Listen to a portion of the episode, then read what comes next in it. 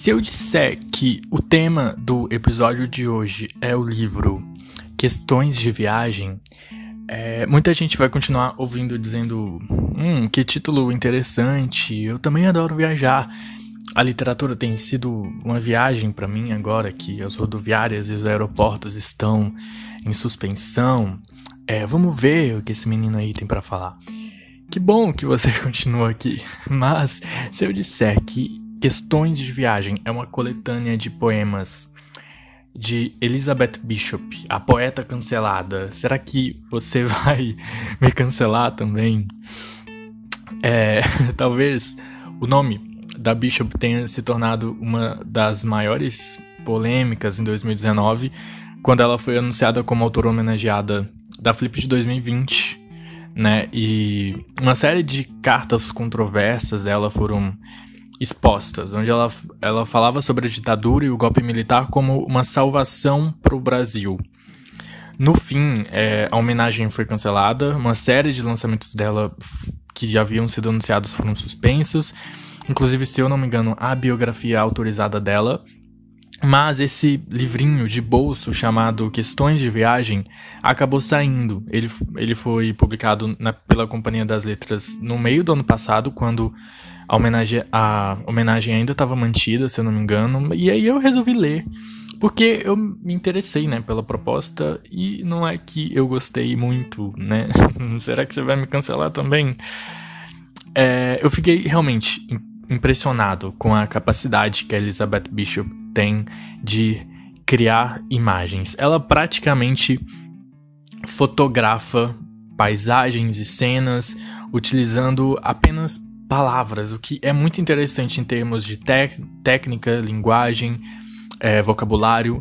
É, Questões de Linguagem é uma coletânea de poemas que começa com a chegada dela no Brasil, num poema é, aparentemente famoso é, dela sobre o Porto de Santos. Eu nunca havia lido, mas ele é o grande chamariz da, na sinopse que a editora divulga.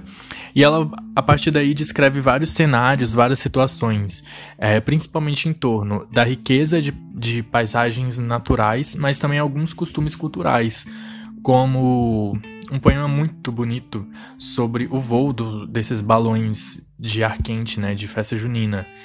É, ela também consegue olhar para problemas sociais, como a violência e a a moradia no Brasil, sem um julgamento tão exagerado, de certa forma até entendendo que isso é resultado de ações de desigualdade, né? Ela não, ela não culpabiliza aquela pessoa pobre lá na ponta da situação. Eu acho que ela reconhece um panorama mais amplo para isso existir aqui. É, o livro ele também tem alguns poemas numa segunda parte que falam de outros lugares fora do Brasil, onde a Bishop fala de visitas a amigos, é, e relembra algumas coisas também da sua infância, da sua juventude, antes de viver aqui no Brasil. E eu acho essa parte quase ruim, principalmente porque tem um conto enorme, meio aleatório, que eu não senti proveito, não achei interessante, mas a, a parte do Brasil vale a pena, viu, menina? É o que fica mais evidente para mim é o jeito como ela se deslumbra com o mundo, principalmente com as, com as paisagens. Ela, ela vem de uma realidade totalmente diferente e se coloca realmente numa posição de estranhamento, de surpresa. Ela consegue captar movimentos, texturas, nuances que a nossa natureza já deixou de perceber, parece. É, tem alguns poemas que me arrepiaram pelo uso das cores. Ela consegue descrever muitos tons diferentes de verde, por exemplo, e se fazer entender pelas comparações, pelas metáforas, né, que ela cria. É, é lógico que algumas pessoas podem ver a existência em si desse livro por um lado negativo, como se fosse mais uma obra que apresenta um olhar colonizador, imperialista sobre a colônia, o povo colonizado, mas eu realmente acho que essa foi uma boa leitura, pelo menos para mim. Eu não senti esse olhar de cima para baixo na escrita dela. Eu enxerguei algo bem horizontal, admirado, né? Dá para sentir na visão dela o motivo que ela desembarcou no Brasil para passar duas semanas e acabou ficando por quase 20 anos, né? Como a biografia dela vai apresentar.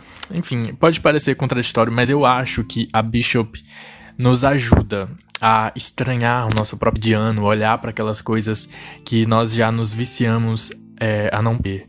Enfim, para quem cancelou a reprodução do episódio, sinto muito.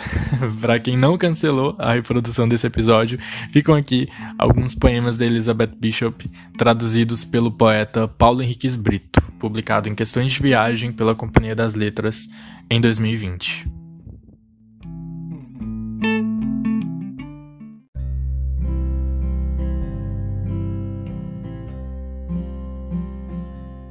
Questões de viagem. Aqui há um excesso de cascatas. Os rios amontoados correm depressa demais em direção ao mar. E são tantas nuvens a pressionar os cumes das montanhas que elas transbordam em costa abaixo em câmera lenta, virando cachoeiras diante dos nossos olhos. Porque se aqueles riscos lustrosos, quilométricos rastros de lágrimas ainda não são cascatas, dentro de uma breve era, pois são breves as eras daqui, provavelmente serão. Mas se os rios e as nuvens continuam viajando, viajando, então as montanhas lembram cascos de navios sossobrados, cobertos de limos e cracas. Pensemos na longa viagem de volta. Devíamos ter ficado em casa, pensando nas terras daqui? Onde estaríamos hoje?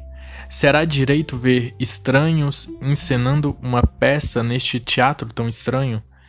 Que infantilidade nos impele, enquanto houver um sopro de vida no corpo, a partir, decididos a ver o sol nascendo do outro lado, o menor beija-flor verde do mundo. Ficar contemplando uma antiga e inexplicável obra de cantaria, inexplicável e impenetrável, qualquer paisagem imediatamente vista e sempre, sempre deleitosa? Por que insistimos em sonhar os nossos sonhos e vivê-los também? E será que ainda temos lugar para mais um pôr do sol extinto ainda morno? mas certamente seria uma pena não ter visto as árvores à beira dessa estrada, de uma beleza realmente exagerada, não tê-las visto gesticular como nobres mímicos de vestes róseas, não ter parado num posto de gasolina e ouvido a melancólica melodia de madeira com duas notas só, de um par de tamancos descasados pisando sonoros descuidados num chão todo sujo de graxa num outro país, os tamancos seriam todos testados. Os dois pés produziriam exatamente a mesma nota. Uma pena não ter ouvido a outra música, menos primitiva, do gordo pássaro pardo cantando acima da bomba de gasolina quebrada numa igreja de bambu de um barroco jesuítico. Três torres, cinco cruzes prateadas. Sim, uma pena não ter especulado confusa e inconclusivamente sobre a relação que existiria há séculos entre o mais tosco calçado de madeira e cuidadosas, caprichosas as formas fantásticas das gaiolas de madeira. Jamais ter estudado história na caligrafia fraca das gaiolas e nunca ter ouvido essa chuva tão parecida com discurso de político. Duas horas de oratória implacável e de súbito um silêncio de ouro em que a viajante abre o caderno e escreve. Será falta de imaginação o que nos faz procurar lugares imaginados tão longe do nosso lar? Ou Pascal se enganou quando escreveu que é em nosso quarto que devíamos ficar? Continente, cidade, país. Não é tão sobeja a escolha, a liberdade, quanto se deseja. Aqui, ali. Não. Teria sido melhor ficar em casa, onde quer que isso seja?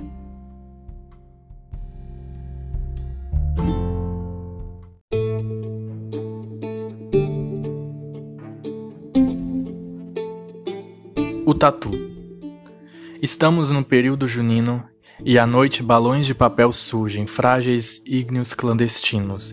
Vão subindo no céu rumo a um santo que aqui ainda inspira devoção e se enchem de uma luz avermelhada que pulsa como um coração. Lá no céu se transformam em pontos de luz mais ou menos iguais às estrelas, isto é, os planetas coloridos, Marte ou Vênus. Se venta, eles piscam, estrebucham, Sem vento, sobem ligeiros rumo às varetas cruzadas da pipa estelar do Cruzeiro do Sul e deixam este mundo para trás solenes, altivos. Ou uma correnteza os puxa para baixo e se torna um perigo. Ontem, caiu um grande aqui perto, na encosta de pedra nua. Quebrou como um ovo de fogo. As chamas desceram. Vimos duas corujas fugindo do ninho. Os dorsos das asas ariscas tingidas de um rosa vivo, guinchando até sumirem de vista. O velho ninho se incendiara, sozinho, em polvorosa, um tatu reluzente fugiu, cabisbaixo, salpicado de rosa, depois um ser de orelhas curtas, por estranho que pareça, um coelho, tão macio, pura cinza intangível, com olhos fixos, dois pontos vermelhos. Ah, mimetismo frágil, onírico, fogo caindo, um escarcel e um punho cerrado ignorante e débil, voltado contra o céu.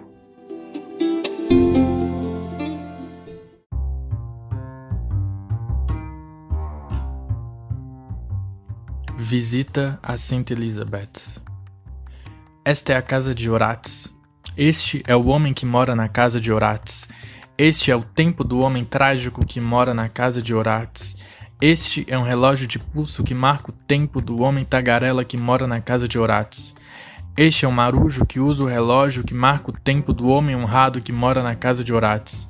Esta é a angra de tábuas onde aportou o marujo que usa o relógio que marca o tempo do velho valente que mora na casa de Orates. Estes são os anos e as paredes do hospital, os ventos e nuvens do mar de tábuas onde velejou o marujo que usa o relógio que marca o tempo do velho ranzinza que mora na casa de Orates. Este é um judeu, com um chapéu de jornal, que dança chorando pelo hospital, no mar de tábuas que rangem, passando pelo marujo que dá corda no relógio que marca o tempo do homem cruel que mora na casa de Orates. Este é o mundo em que os livros se achataram.